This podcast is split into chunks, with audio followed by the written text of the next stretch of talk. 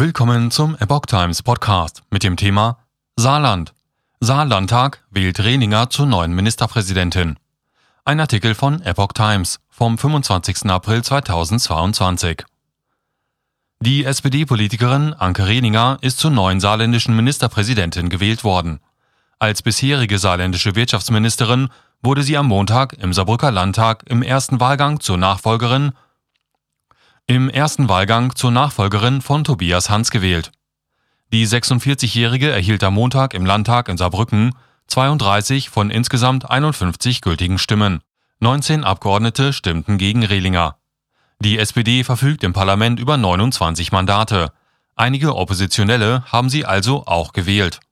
Rehlinger tritt damit die Nachfolge von Tobias Hans an, der bisher die schwarz-rote Landesregierung angeführt hatte.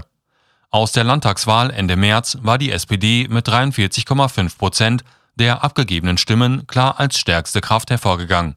Die Sozialdemokraten können künftig ohne Koalitionspartner alleine regieren.